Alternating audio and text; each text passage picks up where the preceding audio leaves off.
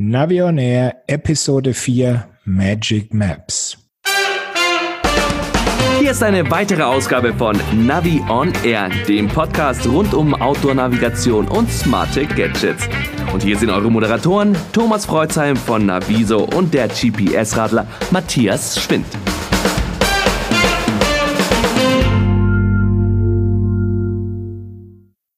Hallo Matthias. Grüß dich, Thomas. Wir haben jetzt außerhalb unserer zweiwöchigen Zeit eine Folge dazwischen gepackt und die dreht sich um Magic Maps.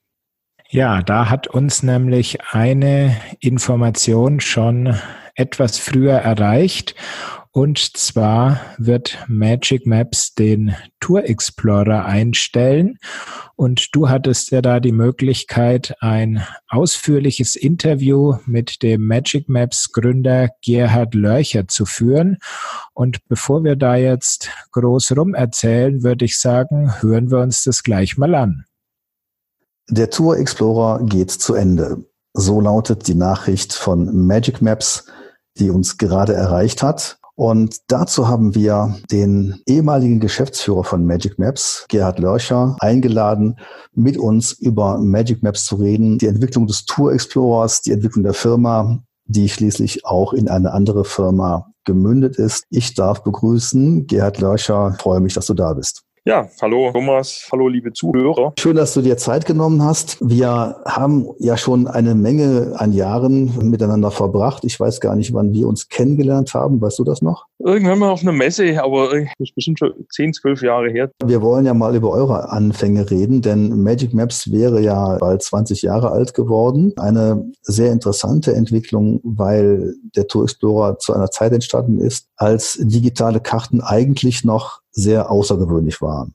Und du hast mir erzählt, dass ihr das Ganze an der Uni Tübingen gestartet habt. Du bist von Hause aus Geologe, hast da auch promoviert, also muss ich eigentlich Dr. Gerhard Lörcher sagen.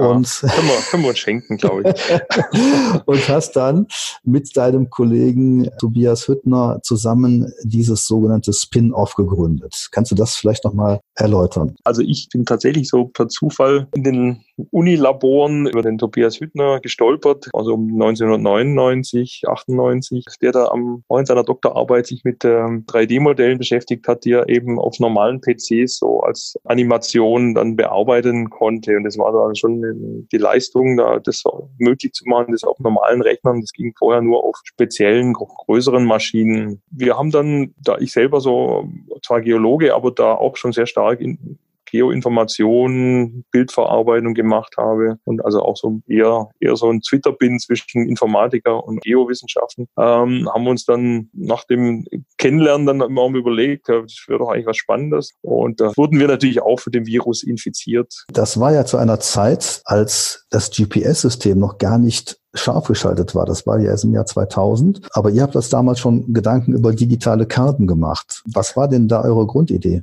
Grundidee war dann einfach mal eine Topokarte zu nehmen, digital. Da gab es ja schon die Top 50 also als Produkt. Wir wollten aber auf jeden Fall noch eine bessere Karte, also die 25.000er von den Vermessungsämtern und das Ganze eben dann auf 3D hochgezogen, auf 3D zum Durchfliegen sozusagen. Jetzt hast du schon gesagt, Top 50, das wissen viele Hörer gar nicht, was das ist. Denn diese Produkte der Landesvermessungsämter, die haben ja damals unter der Führung von EADS Software eine Serie auf den Markt gebracht, die topografische Karte Deutschland 1 zu 50.000, teilweise 1 zu 25.000.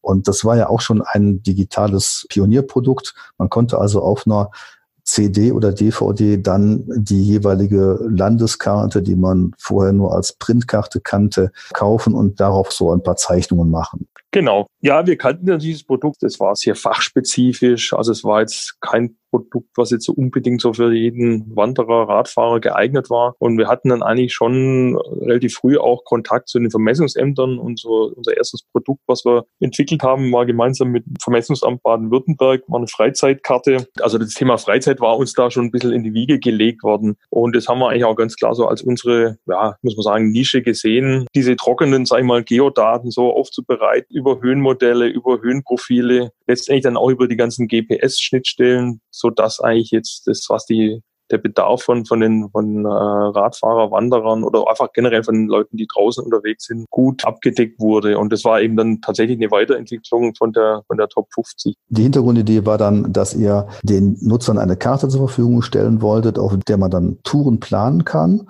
und diese mhm. Touren dann auch schon auf ein digitales Endgerät übertragen kann also auch da war die ja ziemlich innovativ. Was waren denn zu der Zeit die digitalen Endgeräte? Das erste, sagen wir mal, größere Serienprodukt war dieses, äh, nannte sich interaktives Kartenwerk. Das war der Vorgänger noch von Tour Explorer, kam 2002, 2003 auf den Markt. Damals gab Garmin-Geräte sehr die ersten äh, und Magellan und mit beiden haben wir dann auch sehr schnell Datenschnittstellen sozusagen hinbekommen, dass wir sehr einfach dann Daten, also sag ich mal PX-Tracks überspielen konnte oder Waypoint-Files. Das hat sich ja eigentlich in dieser Struktur auch genauso bis heute weiterentwickelt. Man plant eine Strecke auf einer digitalen Karte, exportiert die als GPX-Datei und transportiert die auf irgendeinem Wege in ein digitales Endgerät. Das habt ihr damals schon so realisiert. Bei den ersten Produkten musste man noch die Touren mühsam von Hand abtrippeln, also mit der Maus die Punkte setzen. Das war natürlich teilweise bei langen Touren sehr mühsam. Und wir haben ja dann mit der Tour Explorer-Reihe dann angefangen, ähm, zusätzliche Datenebenen mit äh, zu integrieren. Also wir haben dann angefangen, auch das Thema Vektorkarten äh, an, angefangen mit, mit den Straßendaten von Nokia hier, die, die es heute auch als aus Navigationsbereich gibt und später dann auch mit dem ADFC, die ADFC-Radwegenetze übernommen und haben dann hier dieses automatisierte Routing eben für Outdoor-Anwender äh, auch geschaffen. Die Grundphilosophie, die ihr hattet, war aber doch topografische Karten zu nehmen, also die amtlichen topografischen Karten der Landesvermessungsämter, die in digitaler Form anzubieten. Damals war es ja, glaube ich, eben auch CD, DVD. Und dann, wie du gesagt hast, diese Hintergrundkarten mit weiteren Daten zu versehen, damit man eben darauf auch mal eine Strecke planen kann in einem automatisierten Verfahren, was wir ja von Google Maps kennen, Strecke berechnen mhm. von A nach B. Genau, so das war also der, der Wunsch. Und natürlich beim, beim Outdoor-Bereich hat man natürlich andere Anforderungen. Der Radfahrer möchte gerne wissen, wie sind die, die Wegebeschaffenheiten. Damals gab es ja zum Beispiel jetzt da überhaupt keine Informationen auch selbst die OpenStreetMap war ja da noch am Anfang sehr bescheiden und das war auch der Hintergrund, warum wir dann damals relativ schnell auch mit dem ADFC eine Kooperation gestartet hatten. Ab 2004 zuerst hier mit dem ADFC Baden-Württemberg, mit Thomas Bauer, der eigentlich so das Ganze initiiert hat und das war dann sozusagen der Startpunkt für das Tourenportal. Da war dann im Grunde eigentlich auch die Idee, Nutzer stellen ihre Touren, ihre Tracks zur Verfügung und erfassen die sehr, sehr genau, also mit, mit Wegbeschaffenheit, mit Schwierigkeitsgraden und äh, das wurde dann sozusagen auf dem Portal da angeboten an die ADFC-Nutzer und wir haben die Daten aber auch dann relativ schnell bei uns in die Produkte integriert. Später hat es dann ja der ADFC-Bundesverband übernommen und dann wart ihr ja der offizielle Betreiber des ADFC-Tourenportals. Genau, also wir haben das im Prinzip entwickelt. Wir waren technischer Betreiber eigentlich. Es, es lief immer sozusagen unter dem, unter dem Label ADFC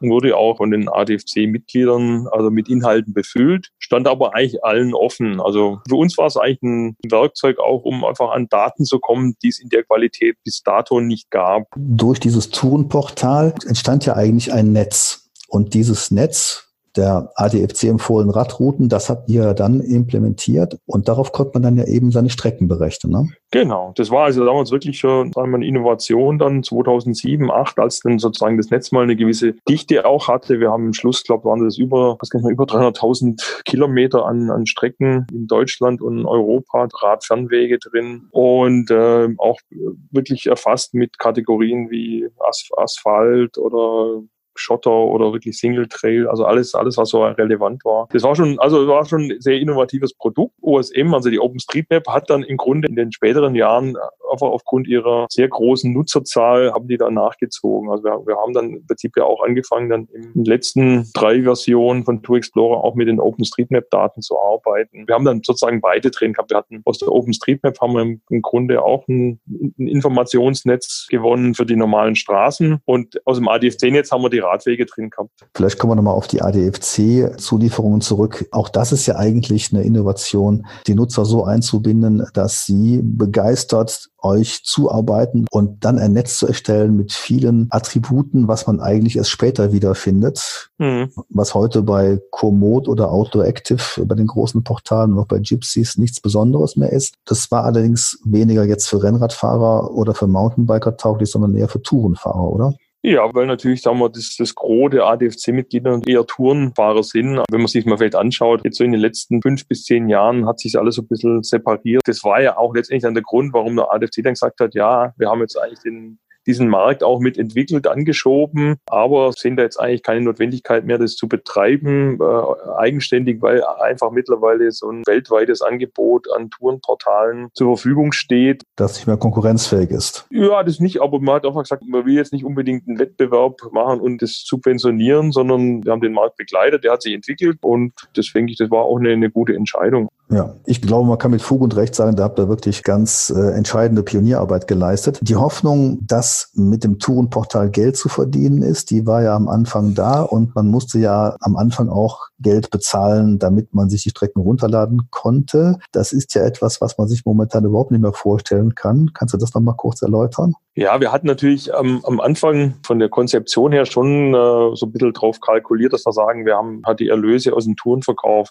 Aber das hat sich eigentlich relativ schnell gezeigt, dass es im Internet eigentlich für solche Portale schwierig ist, überhaupt so, so kleinen Verkäufen das äh, effizient zu gestalten. Also wir haben dann auch sukzessive mehr und mehr weitere Lizenzquellen erschlossen. Also wir haben über viele Jahre hinweg Garmin auch beliefert. Wir haben auch Google Maps beliefert mit den Daten. Also man hat dann eben auch ein bisschen Werbeeinnahmen gehabt. Also letztendlich war das so ein Mix. Aber generell ist es natürlich für jeden, der heute so ein Tourenportal betreibt, ist es die Frage, wie finanziere ich das? Also das ist ein schönes Beispiel auch Klaus Bechtold und GPSis. Ähm, es ist immer eine Frage, ich kann Werbung machen, aber also da ist noch keiner Millionär geworden sind. Genau, das sehen wir ja bei Gypsies. Das haben wir ja im Interview mit Klaus Bechtolz äh, ganz gut erfahren können, wie schwierig das ist, selbst alleine ohne großen Personalaufwand so ein Portal überhaupt am Leben zu halten.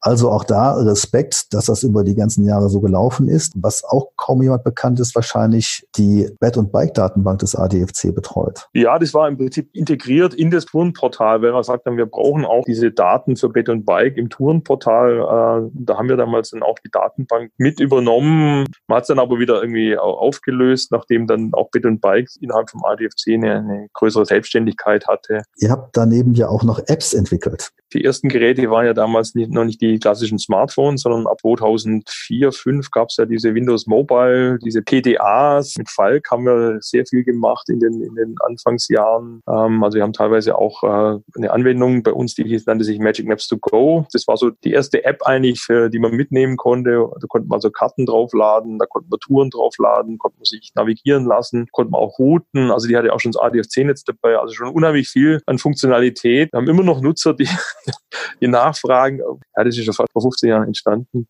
Und wir sind dann auch später dann auf die äh, iPhone- und Android-Schiene gegangen. Ab 2010 waren wir auch sehr früh drauf. Und das war eigentlich auch sehr erfolgreich, muss man sagen. Also die, die, diese Startphasen, die waren immer äh, wirklich mit großer Euphorie und auch die Nutzer haben sich da dann drauf gestürzt. Heute ist natürlich, sagen wir, dieser ganze Markt, auch in den Smartphones, gibt es ein sehr großes Angebot an Apps. Also der Wettbewerb hat da eigentlich auch zugenommen. Es ist auch sehr teuer, das, das habe ich auch schon mitbekommen, dass man sich wirklich fragt, lohnt es sich, eine App zu entwickeln? Aber da wart ihr auch früh mit dabei. Ihr habt die Apps entwickelt. Ihr habt vor allen Dingen aber auch mit sehr vielen Leuten aus der Branche Kontakt gehabt. Ich glaube, das ist auch etwas, was dich auszeichnet, Gerd. Du bist ja ein sehr kommunikativer Mensch und hast es dann auch mit deinem Team geschafft, dass du ganz viele Hardware-Anbieter bewegen konntest, dass ihr für die eine Schnittstelle gemacht habt. Da sind ja auch einige Hersteller, die kennt man kaum mehr. Vielleicht hast du da noch ein paar Erinnerungen da gibt's noch so ein paar Exoten, ja, ja. Also ich habe dir ja mal meine Sammlung von äh, GPS-Geräten gezeigt, die es da so gab oder Hardware. Das ist ein Hardware-Museum schon. Ich hatte immer vorgeschlagen, der Thomas soll mal ein Museum für Outdoor-GPS-Geräte machen.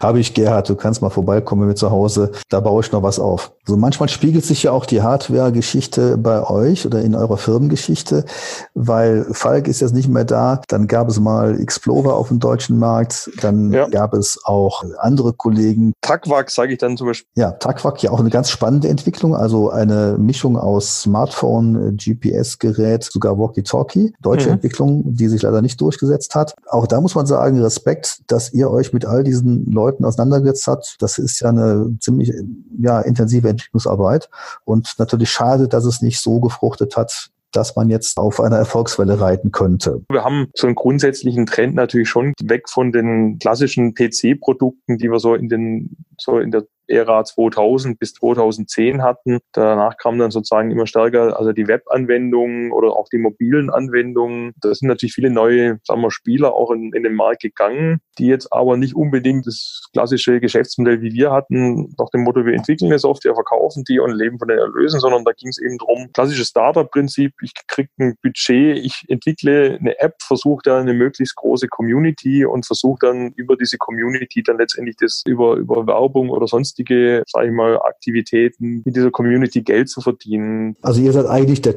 der typische Technikdienstleister und Entwickler, aber habt euch ja auch schon früh im Vertrieb engagiert, aber das ja. war eigentlich nicht so euer Ziel, sondern ihr wolltet eigentlich mehr Dienstleister sein. Ne? Wir haben eigentlich 2003 angefangen, auch schon sehr früh mit dem eigenen Webshop. Wir hatten damals auch schon ein ganz eigenes Feld wieder, Suchmaschinen, Marketing äh, und das war aber auch sehr erfolgreich. Also es, ich glaube, ohne diese, diese Entscheidung, das im Direktvertrieb zu vermarkten, hätte es die Magic Apps in der Form nicht gegeben. Also damals, als wir angefangen haben, gab es eigentlich nur den klassischen Buchhandel.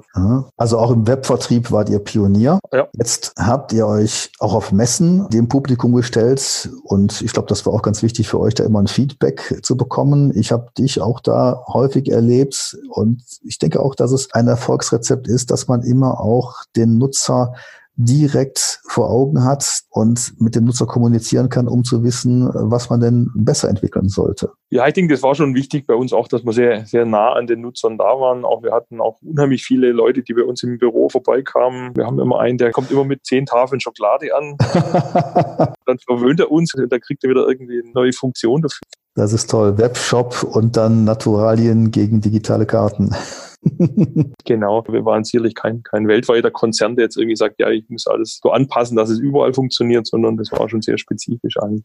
Und ihr wart ja auch sehr engagiert. Ihr habt ja auch zum Beispiel den Bundesverband der deutschen Rettungshunde mit Tour Explorer Versionen ausgestattet, die dann vergünstigt abgegeben wurden, damit diese ähm, gemeinnützigen Vereine auch ihren Einsatz planen konnten. Ja, klar, wir hatten eigentlich dann immer auch mit den Kooperationspartnern, sei es jetzt ADFC oder auch beim, beim, bei den Rettungshundestaffeln, ähm, immer solche sehr faire Deals, wo wir denen die Daten und die, die Produkte zur Verfügung gestellt haben, weil wir das natürlich auch unterstützen wollten. Das ist ja eine gute Sache, weil das eigentlich genau ihren Bedarf abgedeckt hat. Unsere, unsere klassischen Nutzer sagen einfach, wir wollen die Karten, weil wir halt die Informationen verstehen. Für viele ist die OpenStreetMap immer noch so ein bisschen vom Layout her so ein bisschen, sage ich mal, ja, modern, aber auch nicht so intelligent gemacht, dass man gleich alles rausziehen kann auf die Farbgebung.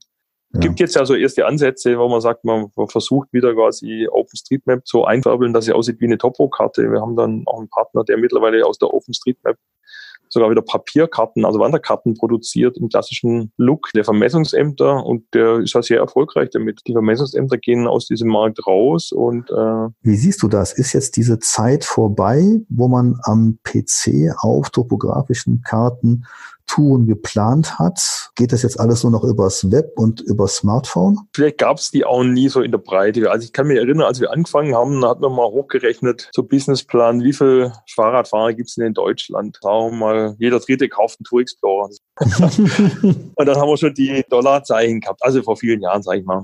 Und gibt aber immer meistens einen bei so einer Gruppe, der dann das Ganze plant. Und die sind eigentlich die Leute, mit denen wir dann eigentlich Kontakt hatten und die dann auch letztendlich unsere Produkte nutzten. Der Trend hat sich verlagert. Man hat dann ein größeres Angebot an fertigen, vorgefertigten Touren. Das kommt dann schon diesem Nutzer entgegen, der sich gar nicht so sehr mit beschäftigen will, wo er eigentlich rumgeht, sondern der möchte eigentlich was Vorgefertigtes haben, das möglichst einfach abfahren, mit, mit, ohne sich groß damit zu beschäftigen. Und das, das haben wir sicherlich ein Stück weit auch mit unseren Apps dann da umgesetzt, aber natürlich nicht so in der, in der letzten Konsequenz wie jetzt diese, diese Tourenportale oder solche, solche Apps wie Komoot. Du meinst, das spontane Routing ist jetzt wichtiger geworden als das Planen vorher? Wer nutzt tatsächlich dann so das spontane Routing? Also wenn er eine längere Radtour macht, klar, sagt, wenn es kommt Gewitter und ich muss jetzt schnell zur nächsten S-Bahn oder so, das, den Fall gibt's. Aber auf einer App so eine Route neu zu rechnen, also das ist auch immer ein ziemliches Gefrickel. Also da kann ich dich nur unterstützen. Das Problem ist ja, dass diese spontanen Streckenberechnungen eigentlich selten zufriedenstellend verlaufen. Viele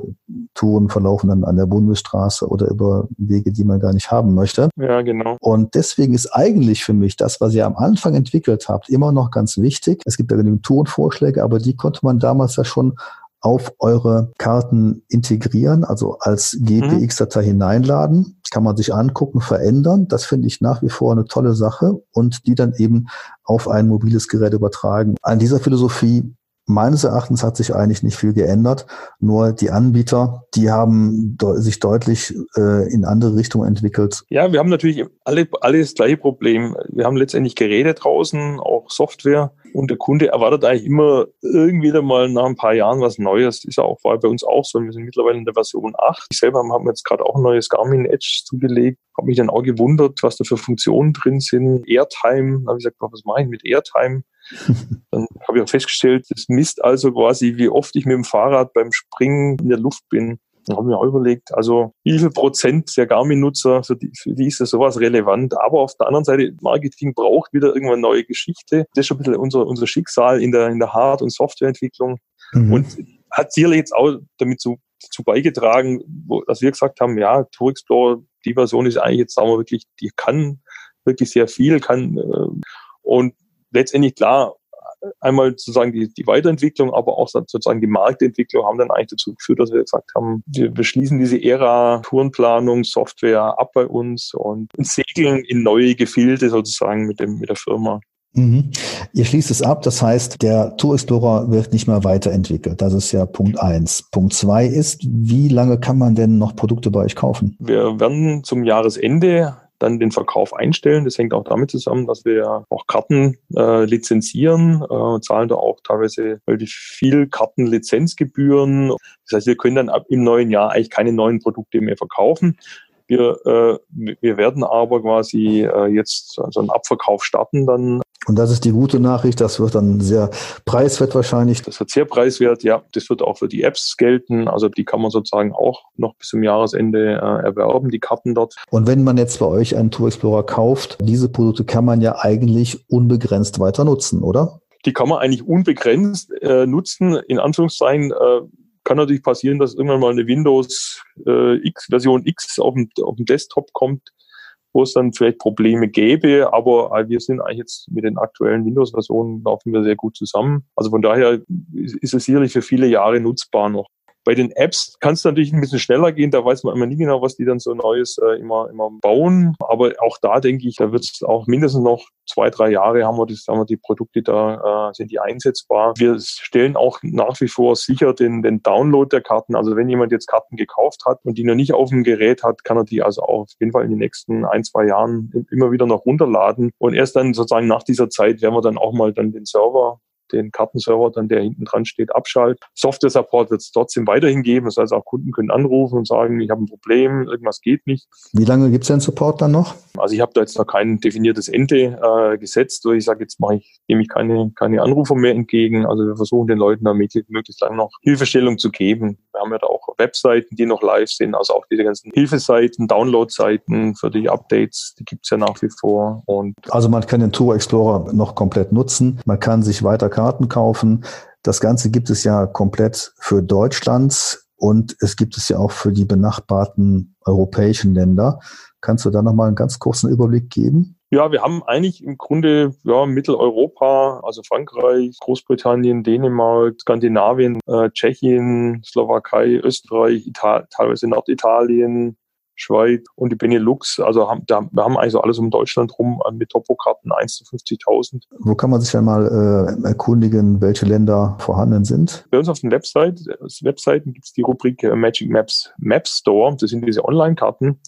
Die kann man im Grunde direkt aus den, zum Beispiel aus den iPhone oder Android-Apps auch kaufen, die einzelnen Regionen. Das sind immer so kleine 400 Quadratkilometer große Regionen, die auch gut downloadbar sind, äh, wenn man unterwegs ist, die eigentlich auch für so eine typische Urlaubsregion äh, abdeckt. Die kann man dann offline auf dem Smartphone mitnehmen. Das finde ich immer ganz klasse. Genau. Runterladen sind offline und ich kann dann, wenn ich draußen unterwegs bin, brauche ich kein mobiles Internet. Also ich kann dann wirklich auch in Gebieten, wo es schlechtes Netz gibt, sehr gut arbeiten offline. Genauso kann ich auf dem Rechner nach wie vor planen. Ich kann in Deutschland planen, kann in Europa planen, kann Touren genau. bei euch importieren, mir die anschauen, die verändern. Ich habe also die aktuellen topografischen Karten bei euch Ja. Und dazu eben OpenStreetMap. Ich habe das ganze Rad- und Wandernetz, was in OpenStreetMap drin ist, das kann ich nutzen. Genau, wir haben immer noch das ADFC-Netz auch noch mit drin, also den, den letzten Stand von vor zwei Jahren oder von, von einem Jahr. Das heißt, jemand, der jetzt kauft, kann das quasi alles noch mit, mit weiter nutzen. Dann. Also ich finde das nach wie vor klasse, weil man bekommt ja jede Menge Tourenvorschläge aus dem Internet, die kann man dann da reinladen und vor allen Dingen mal prüfen, stimmt das alles noch und dann zurechtschneiden, verändern. Gerade mhm. diese Zeichenfunktionalität, diese Bearbeitung fand ich bei euch immer sehr schön und habe ja auch äh, mit euch viele Seminare gemacht. Ich glaube, ich habe mehr als 50 Seminare bei euch im Haus gemacht zur Schulung des Tour Explorers. Das hat ja. mir auch immer sehr viel Spaß gemacht. Dafür auch euch einen herzlichen Dank. Das war eine tolle Zusammenarbeit. Ja, danke auch an dich für die für die äh, für deinen Einsatz in dem Bereich. Ich glaube, äh, keiner keiner konnte das so gut beantworten wie du. Ich habe dich ja immer als Sag es nicht. Bei der Einführung immer als GPS-Papst bezeichnet.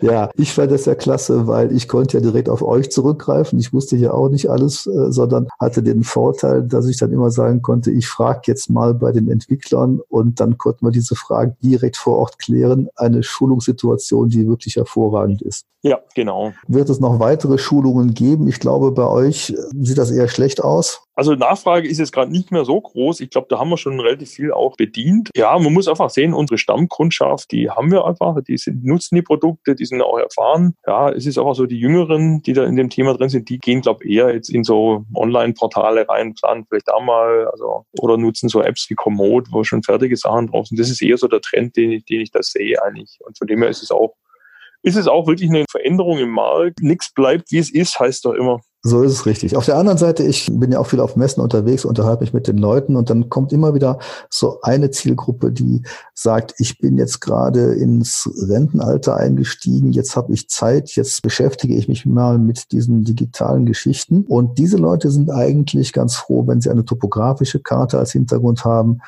und wenn es ihnen relativ einfach gemacht wird, und ich denke, da habt ihr immer noch äh, gute Chancen mit euren Angeboten. Solange noch Ware am Lager ist, äh, können die sich gerne bei uns da eindecken. Und ansonsten, wie gesagt, wird es uns ja nicht langweilig. Wir, wir sind ja durch, durch die, nach der Firmenübernahme von vor drei Jahren oder zwei Jahren, ja, jetzt mit dem gleichen Team von Leuten, also immer mit den zehn, zwölf Kollegen hier, Softwareentwicklung, Vertrieb, Marketing. Im Grunde eigentlich mit ähnlichen thematischen Ideen unterwegs, Ihr gehört ja jetzt zur MTS, Maschinentechnik Schrode heißt das ja. Eine Firma, die eigentlich aus dem Baumaschinenbereich kommt und jetzt sich mit digitalen Baustellen befasst. Was macht ihr da eigentlich? Was machen wir? Wir haben bei uns Kompetenz im Bereich GPS-Systeme, Navigation, Karten, also auch hier wieder Softwarelösungen, um Geräte zu äh, überwachen. Ähm, also auch wir benutzen nach wie vor, entwickeln Kartenanwendungen, gehen sogar noch stärker eigentlich beim Vermessungsbereich äh,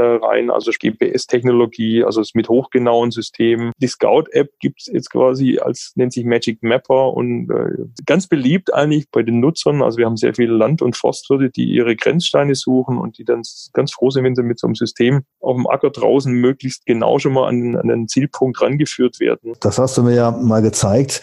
Äh, das fand ich ganz spannend, weil da geht man nicht mit so einem kleinen Handempfänger rum, sondern mit einer großen Antenne, mit so einer Art Pilgerstab und, ja, und genau. äh, äh, Antenne drauf und Gerät dran. Und das ist jetzt also so genau, dass man damit sein eigenes Grundstück vermessen kann. Ja, also die Systeme, die sind jetzt so bis zu ein, zwei Zentimeter genau. Das ist ein differenzielles GPS, also sprich Fachwort. Wir haben einmal ein GPS-Messer und äh, das Messgerät und dann haben wir noch Korrekturdaten. Auch die kommen wieder von den Vermessungsämtern. Also das ist so ein, ein Beispiel, wo wir dran sind. Das heißt aber, wenn man jetzt als Privatmensch seine Baustelle vermessen möchte, geht man zu euch hin und kann sich dann auch so ein Set ausleihen. Genau, wir haben sowas als, als Ausleihe kann sowas kaufen. Wir setzen da auch jetzt so auf relativ neue, innovative Entwicklungen, die aus dem Bereich autonomes Fahren kommen, wo, wo eben solche Systeme, die bisher fünfstellige Beträge gekostet haben, jetzt eben deutlich günstiger, das ist wirklich nur noch ein Fünftel von dem, was es vorher gekostet hat. Wir haben, haben auch teilweise witzigerweise OpenStreetMapper, also äh, Leute, die für die OpenStreetMap kartieren, die solche Geräte auch einsetzen, weil die einfach sagen, wir wollen, dass die OpenStreetMap noch genauer wird. Die sind ja nicht ganz so äh, genau eigentlich, die Daten. Und also auch da ganz spannend zu sehen, äh, was da für Trends dann passieren. Ah ja. Vielleicht kriegen wir da mal eine Open Floor Map oder sowas. Vielleicht Open Baustellen Map. Gut, Gerhard, ich denke mal, wir haben jetzt ähm, nochmal sehr intensiv erfahren, wie ihr euch entwickelt habt, wo Magic Maps und der Tour Explorer eigentlich hergekommen sind, mit wem ihr zusammengearbeitet habt. Das ist ja wirklich eine sehr bewegte Firmengeschichte. Ich finde es schade, dass der Tour Explorer jetzt eingestellt wird, aber vollkommen verständlich. Ich habe das sehr genossen, mit euch zusammenzuarbeiten und ich denke mal, das werden wir auch weiterhin tun. Die Hörer werden sich vielleicht an euch wenden. Ihr seid ja weiterhin auch erreichbar. Absolut, ja. Dann wird es bei euch auf der Webseite die Informationen geben, die dann mit dem Abverkauf des Tour Explorers zu tun haben. Genau. Danke nochmal für die Gelegenheit, hier nochmal so ein bisschen in der Firmengeschichte zu stöbern und äh, auch das nochmal für die Leute aufzubereiten, für die Hörer. Geht mir selber so, weil ich natürlich immer ein bisschen, immer so lange und so, tief mit so einer Idee verwurzelt war, da ist es natürlich immer auch ein Stück weit schwer, sowas loszulassen. Aber letztendlich ist es so ein lachendes und weinendes Auge, wenn wir es einfach auch sehen, dass wir mit dem, was wir eigentlich Know-how hier in der Firma haben, auch in neuen Umgebungen durchaus äh, gefragt sind. Und, und, letztendlich ist natürlich auch wichtig, dass wir sozusagen hier für das Team auch eine, eine sichere Zukunft gefunden haben. Genau. Also ich glaube, an Engagement hat es euch nicht gemangelt. Nee. Ihr habt jede Menge äh, gewagt und habt das Ganze ja auch jahrelang durchgezogen. Die Kunden waren, glaube ich, auch sehr zufrieden mit euch. Natürlich gab es auch Nachfragen oder auch Verbesserungsvorschläge. Aber das Echo, das ich so bekommen habe, das war weitgehend positiv und die Leute waren begeistert, dass sie Touren planen konnten, dass das Ganze geklappt hat mit den GPS-Geräten, mit den Apps. Dafür nochmal vielen Dank für euer ganzes Engagement. Danke auch schon jetzt, dass ihr eure immer noch aktuelle Software preiswert zur Verfügung stellt. Da sollte man natürlich zuschlagen. Ich denke mal, wir haben es jetzt oder hast du noch ein Schlusswort? Ja, danke nochmal für die Gelegenheit, für die gute Zusammenarbeit, die lange Zeit, die wir zusammen quasi da am, am Start waren, vielen Messen und Schulungen. War eine schöne Zeit, muss man sagen. Ereignisreich, ja. Ja, und bitte grüße auch deine ganzen Mitarbeiter, insbesondere auch die Ruth Wandle, die kennen ja auch viele Magic Maps Nutzer von den Messen, von den Seminaren. Auch sie war ja immer super engagiert. Ich hoffe, euch mal irgendwann wiederzusehen. Wir bleiben ja auf jeden Fall auch in engem Kontakt. Im Kontakt, genau. Gut, lieber Gerhard, dann danke für das Interview. Bitte. Euch weiterhin viel Erfolg und ja. einen schönen Tourenherbst. Ja, vielen Dank. Das waren ja jetzt spannende Einblicke in die Geschichte von Magic Maps und dessen Entwicklung für die Zukunft. Thomas, was würdest du als Tipp unseren Hörern mitgeben? Also grundsätzlich mal, dass der Tour Explorer ein sehr gutes Zeichenwerkzeug ist. Ich finde die Anwendung deutlich komfortabler, als wenn man zum Beispiel mit Basecamp arbeitet. Wer zum Beispiel mal versucht hat, zwei Touren zusammenzukleben, der wird die komfortable Funktion des Tour Explorers schätzen. Und wenn man sich eine Karte anschaffen möchte, dann gibt es ja inzwischen die gesamten Kartenbestände des Tour Explorers quasi für die Hälfte. Das heißt im konkreten Fall, wenn ich da jetzt die Deutschland-Version vom Tour Explorer 50 haben möchte, was kostet mich die? Also normalerweise kostet die ja um die 100 Euro und jetzt gibt es sie quasi für 50 Euro. Ist ein ausreichender Maßstab oder wie würdest du das einschätzen? Also diejenigen, die Fahrradtouren planen, für die reicht der Tour Explorer 50 komplett aus, weil es sind ja topografische Karten 1 zu 50.000 und da sind die meisten Wege eben mit drauf. Gut, und das Kartenbild muss ich ja sagen, ähm, Tour Explorer immer sehr schön und übersichtlich gewesen. Also das, was man sich an einer schönen Outdoor-Karte vorstellt, das bietet der Tour Explorer. Neben der 50er-Version gibt's ja auch noch die detailliertere Tour Explorer 25-Variante. Was ist da deine Meinung dazu? Der Tour Explorer 25 bietet ja die gesamten topografischen Karten 1 zu 25.000 deutschlandweit und das ist ideal für Wanderer und auch für Mountainbiker. Da hat man eben flächendeckend super detaillierte Wege zur Verfügung. Die gibt's auch in einer Deutschland, also einer Komplettausgabe. Was äh, kostet die jetzt im Abverkauf? Die kostet nur noch knappe 90 Euro statt vorher 199,95, also ein super Preis. Gut, und wenn ich nicht ganz Deutschland möchte, die gab es doch auch immer in einzelnen Bundesländern, oder? Hast du da auch einen Preis vorliegen? Das ist auch die Hälfte, also statt äh, etwa 50 Euro jetzt knapp 25 Euro. Und das sind dann acht Bundles für verschiedene Regionen, wo zum Beispiel einzelne Bundesländer auch zusammengefasst wurden, beispielsweise Hessen, Rheinland-Pfalz und Saarland. Der besondere Tipp für diese Einzelversion ist, dass man, wenn man diese Länder kauft, dann auch direkt das gesamte Netz von OpenStreetMap und ADFC-Touren dabei bekommt. Also man kauft quasi nur ein Bundesland als Kartenhintergrund, bekommt aber deutschlandweit die gesamten Zusatzdaten. Also von daher auch wieder interessant. Das heißt, ich bekomme die tolle Karte von Magic Maps nur für das gekaufte Bundesland. Und die OpenStreetMap-Daten des jeweiligen Standes, die kriege ich dann auf der DVD für den Offline-Betrieb auch für ganz Deutschland. Genau so ist es. Man muss natürlich sagen, dass das eben gespeicherte Daten sind. Also es sind nicht die ganz aktuellen OpenStreetMap-Daten, wie sie jetzt verfügbar wären, aber es ist sehr komfortabel. Man kann da zum Beispiel die ganzen Wanderwege und Radrouten rausziehen und die stimmen ja in vielfacher Form noch heute so. Okay, klingt spannend. Gut, und ansonsten hast du ja in letzten Jahren, muss man schon sagen, für Magic Maps viele Tipps und Tricks gesammelt. Gibt's die auch jetzt noch am Ende vom Tour Explorer irgendwo zum Nachlesen? Ja, das hat die Ruth Bandle zusammengestellt. Im Laufe äh, ihrer Tätigkeit sind da sehr viele Tipps zusammengekommen. Und wer das Ganze nachvollziehen möchte, geht einfach auf die Magic Maps Seite, dort unter Support und dann findet sich eine Rubrik Tipps und Tricks für Tour Explorer. Super. Und wir werden das auch bei uns in den Show Notes verlinken. Genau. Ja, Matthias, jetzt bleibt noch die Frage nach der Scout-App. Da hast du dich mal ein bisschen kundig gemacht. Genau, weil neben dem Tour Explorer für den PC hatte Magic Maps ja auch die Scout App für das Smartphone im Angebot. Die wird es ab sofort schon nicht mehr zu kaufen geben. In-App-Käufe von Karten sind noch bis Ende des Jahres möglich. Die Kartensurfer zum Download der Karten werden auch weiterhin verfügbar sein. Wie lang das allerdings der Fall ist, ist offen. Ich weiß gar nicht mehr, ob am Schluss noch dieser super einfache Export von Offline-Kartendaten aus der DVD auf die App überhaupt noch möglich war. Äh, das war meines Erachtens schon, ähm, aber ich glaube, es gibt inzwischen auch einige andere Apps, da ähm, gibt es also genug Alternativen. Klar, es ist nur die, das Thema, was äh, einige Leser häufig ähm, gerne genutzt haben, dass sie halt dieselben Karten sowohl zur Planung auf dem PC hatten, als auch dann draußen in der Natur auf ihrem Smartphone. Und das war beim Kombinationspaket Tour Explorer plus Scout App war das sehr schön und auch sehr nutzerfreundlich gelöst. Genau, so war's. Gut, damit sind wir am Ende unserer Sonderfolge zu Magic Maps. Wir danken fürs Zuhören. Viel Spaß noch draußen und abonniert uns bei iTunes, Spotify und Co. Wir hören uns wieder. Bis dahin, ciao. Tschüss, bis zum nächsten Mal. Sie haben Ihr Ziel erreicht.